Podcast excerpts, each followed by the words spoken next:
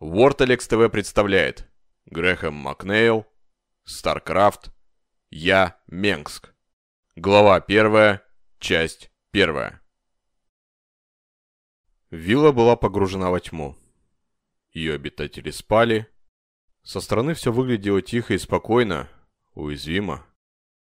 Однако он знал, что это не так. Целая сеть невидимых лазерных лучей окружала особняк, Мраморная стена ограды была напичкана датчиками движения, а состояние каждого окна и двери фиксировалось датчиками удара. Все это стоило не самых больших денег, которые можно потратить на систему безопасности, но уже почти по максимуму. Неприметная фигура не торопилась, тихонечко подползая к самому краю просвечиваемой детекторами зоны, чтобы проникнуть в летнюю резиденцию Менгска. Попасть в белокаменное сооружение, располагающееся на вершине белого утеса с видом на темные воды океана, будет очень непросто. Специальная маска скрывала молодое красивое лицо. Закрепленный на поясе сканер являлся модифицированным модулем для геологических изысканий, использующийся изыскателями исследовательского корпуса Конфедерации. Он представлял собой пульсовый детектор электромагнитных волн для обнаружения выбросов веспингаза, Настроить детектор на просвечивание лазеров охраны и вывести изображение на поверхность окуляра очков оказалось делом техники.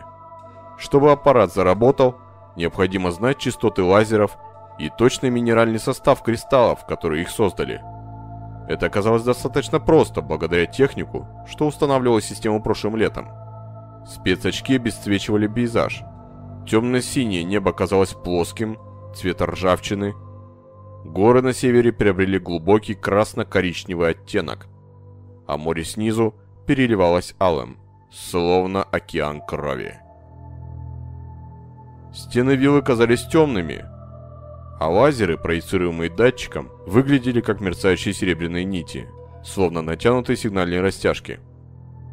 «Слишком просто», – прошептал он, и тут же в мыслях упрекнул себя за ненужные слова – Человек лег на землю и пополз вокруг северного края виллы, держась подальше от дороги, ведущей на Стирлинг. Высокая трава колыхалась под воздействием дующего с моря легкого бриза. Она хорошо скрывала ползущую фигуру. Сеть пучков лазеров охраны постоянно меняла направление. Однако в модуль визора человека были прописаны алгоритмы их движения, поэтому когда лучи сдвигались, он успевал сместиться в мертвую зону. Конечно, ни одна программа не обладает стопроцентной надежностью, и шанс, что он будет обнаружен, всегда есть. Но он был уверен в своих способностях и даже не помышлял о неудаче. По правде говоря, уж что-что, а провал задания ему не грозил. Может, кто-то другой может провалить задачу, но только не он. Он был хорошим специалистом в своей области и знал это. Поэтому он более чем уверен, что справится с заданием лучше, чем многие, так как он всегда добивался того, к чему стремился. Ну, хорошо, почти всегда.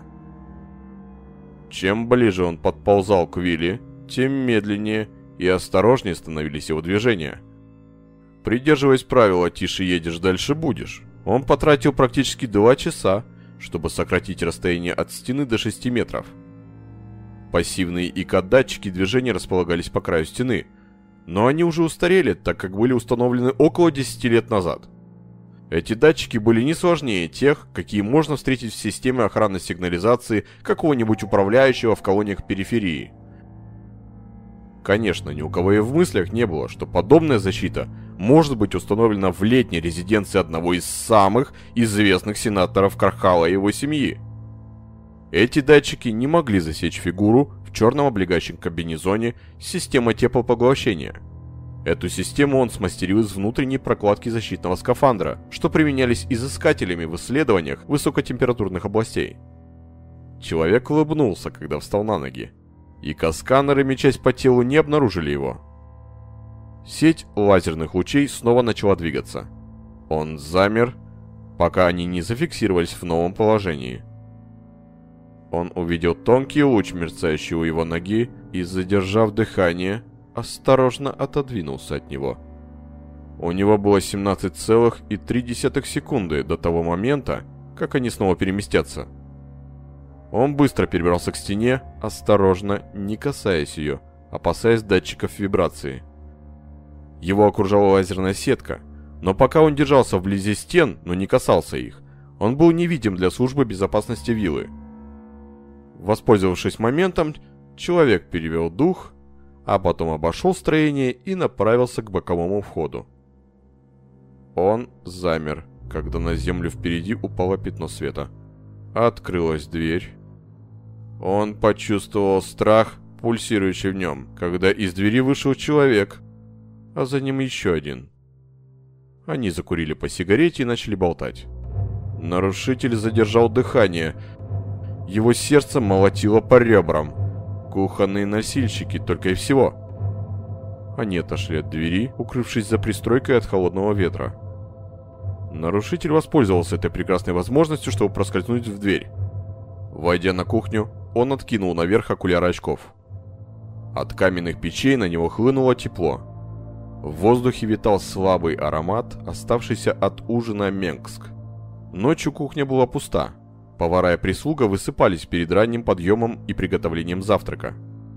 Он на мгновение задумался, что здесь такое позднее время делали те двое курящих. Но отбросив неуместные мысли, он продолжил двигаться через кухню к двери, которая вела в главный вестибюль. Он приоткрыл дверь и выглянул в затененный зал. На стене в ряд висели портреты прославленных предков Ангуса Менгска.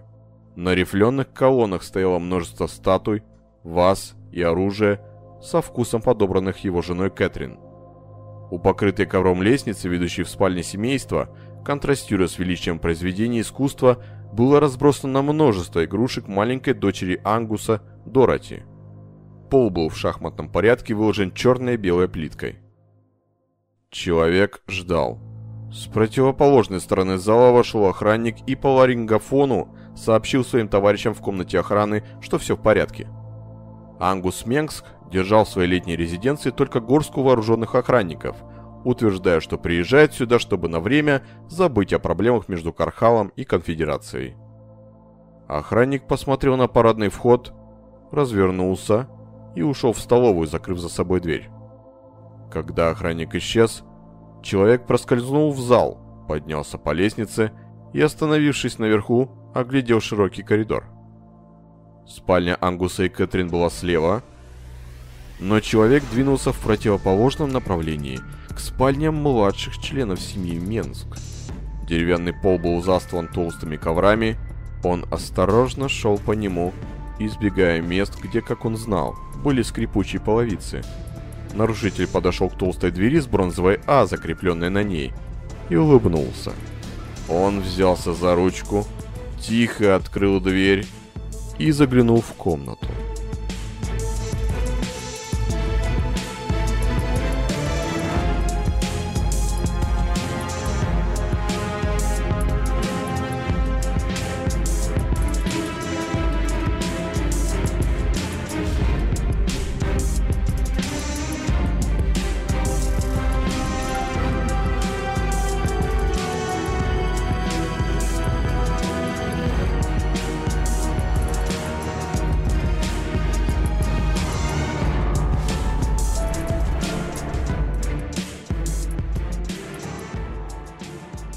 Помещении царил полусумрак.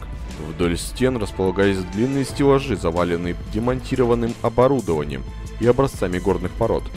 На самих стенах, заключенные в рамки, висели схемы геологических образований и разрезы горных пластов. На большой, обитой железом кровати, лежала бесформенная фигура, накрытая простынями. Нарушитель сделал шаг внутрь и услышал голос. «Полагаю, вы думаете, что это было очень умно?» Обернувшись, он увидел Эктона Фелда, начальника службы безопасности семьи Менгск. Мужчина сидел в кожаном кресле в дальнем углу зала. Его рука покоилась на рукоятке тяжелого пистолета. Одетый в темный пиджак и просторные брюки, Фелд обладал высоким ростом и идеально сложенной фигурой. Его внешность идеально вписывалась в образ человека, отвечающего за безопасность жизни. Фигура в черном сняла спецмаску, открывая свое лицо черты аристократа, волевая линия подбородка, широкие серые глаза с пытливым взглядом 17-летнего юноши. «На самом деле я думаю, что это был верх моей изобретательности», — сказал Артур Менгск. Эктонфелд без особого интереса осмотрел геодезический прибор. Этому парню удалось собрать неплохой комплект для проникновения в летнюю резиденцию сенатора. Фелд решил, что стоит серьезно пересмотреть местные средства обеспечения безопасности. Он положил геодезический прибор обратно. Если Арктур смог забраться так далеко, неизвестно, как далеко сможет забраться человек с более злым умыслом – Фелду не хотелось даже думать о возможных последствиях подобного. Кархал и без того не отличался стабильностью, не хватало еще чему-нибудь случиться с Ангусом Менгском. Если столь откровенный противник конфедерации умрет в собственной кровати, Кархальское движение независимости может никогда не оправиться. А разве вы не должны быть в Академии в Стирлинге? Мне там наскучило, сказал Арктур, сев на край кровати и сдернув то, что скрывало кучу подушек. Подушки были разложены так, чтобы походить на человеческую фигуру. Они не могут меня научить чему-то, чего я еще не знаю. Это вполне могло быть правдой, подумал Фелд. У Арктура Менгска было много талантов. Да, он был самовлюбленным хулиганом, настолько самоуверенным, что многие назвали бы его высокомерным. Однако, помимо этого, он действительно был очень умен и превосходно справлялся со всем, за что брался – Вашему отцу это не понравится. А когда ему нравилось что-либо из того, что я делаю, возразил Арктур. Бунтарь всегда остается бунтарем, да? Сказал Фелд. И что это ты имеешь в виду? Ничего, забудьте, ответил Фелд. Так почему же вы вломились в свой собственный дом? Арктур пожал плечами. Наверное, чтобы выяснить, возможно ли это. И только? Ну, может еще, чтобы позлить отца. Улыбнулся Арктур. Это никогда мне не надоедает. Вот как? Не сомневаюсь, это позлит его, сказал Фелд. Особенно сейчас. И после того, как он сделает выговор мне, уверен, у него найдется пара ласковых слов и для вас. «А как ты это сделал?» – спросил Артур. «Я имею в виду нашел меня. Комбинезон скрыл меня от инфракрасных датчиков. И я уверен, что ни один лазер не задел меня. Как ты узнал?» А почему это я должен вам говорить? Вообще-то, мне стоило бы намылить тебе шею и выяснить, как тебе удалось зайти так далеко. Фелд пристально посмотрел на Арктура. Вам ведь кто-то помогал? Нет, сказал парень. Но Фелд знал, что он врет. Имея в отцах сенатора, мальчик хорошо изучил различные политические уловки. Он был способен скрывать правду почти так же хорошо, как это делают закаленные в словесных баталиях ветераны Палатинского форума. Почти, но не так же. Вы бы не смогли обойти лазерную сеть без чьей-либо помощи. Ладно, признался Артур, мне помогли. Я убедил Лона Хеллана дать мне спецификацию на лазеры, так что я смог подкрутить этот геодезический сканер и сделать лучи видимыми. Я сказал ему, что это для школьного проекта. Значит, утром Лон Хеллан будет искать новую работу. Да, видимо, будет. Такое равнодушие разозлило Фелда. Только что Арктур в шутку разрушил жизнь человека, и все только за тем, чтобы бросить вызов своим способностям. «Ну давай же», — сказал Артур, — «скажи, как ты меня обнаружил? Какая-то новая система, которую я не знал? Биометрический распознаватель, сканер ДНК?» Фелд посмотрел на молодое энергетичное лицо и почувствовал, как его гнев угасает. Сын Ангуса Менгска обладал качеством, заставляющим окружающих забыть свои обиды и в чем-нибудь угодить ему. Только его отец и мать казались неподвластными этим чарам. Это была не новая система, это была старая система, о которой вы забыли. Старая система, м какая? СГ, базовая модель, сказал Фелд, поднимая геодезический сканер. «СГ», — повторил Арктур. «Никогда о ней не слышал. Она от Ларскорпа?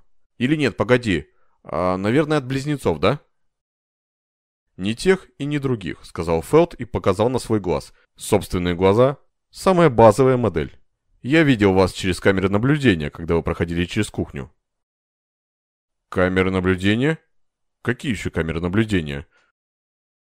«Новая модель камер Терры», Ваш отец установил их перед приездом у маджанского посла. Кого? Вы вообще слышите что-нибудь из того, что говорят в этом доме, если оно не касается вас лично? Нет, если это связано с моим отцом, «Вся эта политика и бизнес слишком скучны, чтобы обращать на них внимание», — сказал Арктур. «Так кто у нас здесь?» «Человек по имени Айлен Пастор и его дочь», — сказал Фелд. «Очевидно, некая шишка Сумоджи приехала на торговые переговоры с вашим отцом». Это было не совсем правдой, но Арктур в прошлом не проявлял особого интереса к делам сенатора, и Фелд решил не вдаваться в подробности. Происходили события, решающие судьбу мира, а Арктур тратил большую часть своего времени на кучку подхалимов из Академии и свою коллекцию камней и самоцветов. Ну, и еще на то, чтобы позлить своего отца. Держа в руках конфискованный геодезический сканер, Эктон Фелд развернулся к выходу. «Кстати, тебе лучше сказать своим друзьям, что игра окончена». «Своим друзьям?» — сказал Арктур. «Ты о ком?» «Не нужно этого», — предупредил его Фелд. «Просто скажи им, чтобы они шли домой». «Уже поздно. Я слишком устал, чтобы разбираться еще и с этой ерундой». «Честное слово, Фелд, я понятия не имею, о ком ты говоришь». Эктон Фелд пристально посмотрел на парня, глядя сквозь его беззаботное лицо и способность притворять ложь правдой.